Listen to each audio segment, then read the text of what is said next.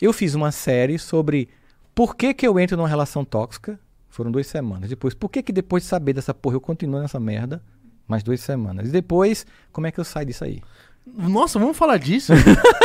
Entendeu? Eu Eu acho um muito. assunto muito interessante, É. cara. E aí a gente. Aí ele começou a ganhar cara de ser um quadro de vida afetiva, mas a gente fala de muita coisa. Por que a gente entra num relacionamento tóxico? Cara, sabe uma coisa que eu acho? Tem uma, uma- um padrão muito clássico, é o seguinte.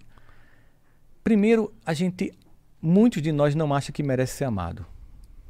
E não sabe disso. Entendi.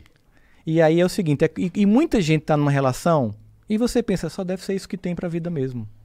Às vezes eu venho de uma relação que meu pai era tóxico com minha mãe, batia nela e tal, e eu acho que a vida é isso, aí eu aceito isso de um cara. Marido e mulher é assim. E é vida, ah, se trocar desse daqui vai ser pior com a outra, enfim. Nossa, você- eu ouvi isso de Isso um monte aí, de é, gente. não é isso? É tudo igual, só Tudo muda o igual, endereço. Só muda o CPF, essa coisa, né? E não é isso. É, sabe, eu acho uma música que ela, eu acho que ela, ela meio que define isso aqui. Sem nenhuma crítica à música, mas ela tem uma, uma poesia que diz assim: emprego de cobaia. E se você quiser beijar alguém, teste esse beijo em mim.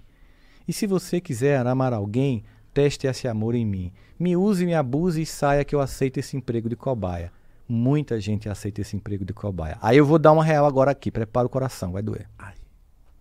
Tem gente que se ama tão pouco que prefere ser um terreno baldio pro lixo afetivo do outro do que de dignidade na própria solidão. É verdade. Cara, isso Mas, é mas, pesado, é, mas é mas muito é- é real, muito né? difícil a pessoa se ligar. Ah, então, a gente tá aqui para isso, né? Para ajudar nesse momento. Porque a vida não significa dizer que se você tá nesse momento, você é um idiota. Não, você é uma pessoa como qualquer outra que tá aprendendo. Ninguém vem com manual, cara. Quem não já levou umas, umas ferradas em relacionamento? Pô, levei um bocado, sabe? É, existe um processo. Quando, quando a gente entende que, na verdade, é porque a gente sai de uma relação, aí fica só na fossa, porque o outro me traiu, ou porque me trocou, ou porque a relação desandou, aí dá uma de vítima e só chora, e conta pros amigos, e o povo não aguenta, vai ouvir ruedeira, aquela coisa todinha, e nunca para e pensa assim, pô, velho, qual foi a minha contribuição pra isso aqui tá dando errado? Porque se eu não entender isso, eu vou trocar João por Pedro, Maria por Marta, e vai dar a mesma coisa. Eu preciso entender que padrões meus, que eu não mudo o outro.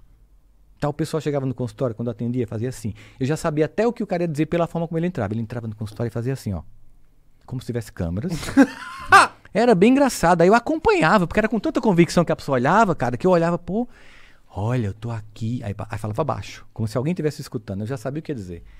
Mas o problema não sou eu, é minha esposa, é meu marido, é meu pai, minha mãe. Pô, mas eu tô atendendo você, velho. Não vou atender o outro. Então, será que é só o outro? Então, assim, maturidade, que a gente tá falando que ela vem com o tempo, é a capacidade de olhar o drama que tem na vida e perceber que eu tô uma contribuição com aquilo. Porque eu fico tentando mudar o outro, não mudo nada, e a única energia que eu tenho quando eu quero, só dá para mudar a mim mesmo. Então, por isso que muita gente continua numa relação ferrada atrás da outra, achando que isso é normal. E as pessoas ficam tão doentes nisso que quando estão numa relação boa, cara, sai, ah, era um tédio. Porque se acostumou. Entre tapas e beijos, entendeu? Tem É pessoas porque que de dia a acos- gente briga, de noite a gente se ama. É muito bonzinho. Não, não é, não é bonzinho, tá? Aquela coisa. Porque se acostumou na loucura, cara. Aquilo não é amor, aquilo não é saudável. Mas aí vai virando um padrão e você vai deixando, vai levando pra barriga. Mas a,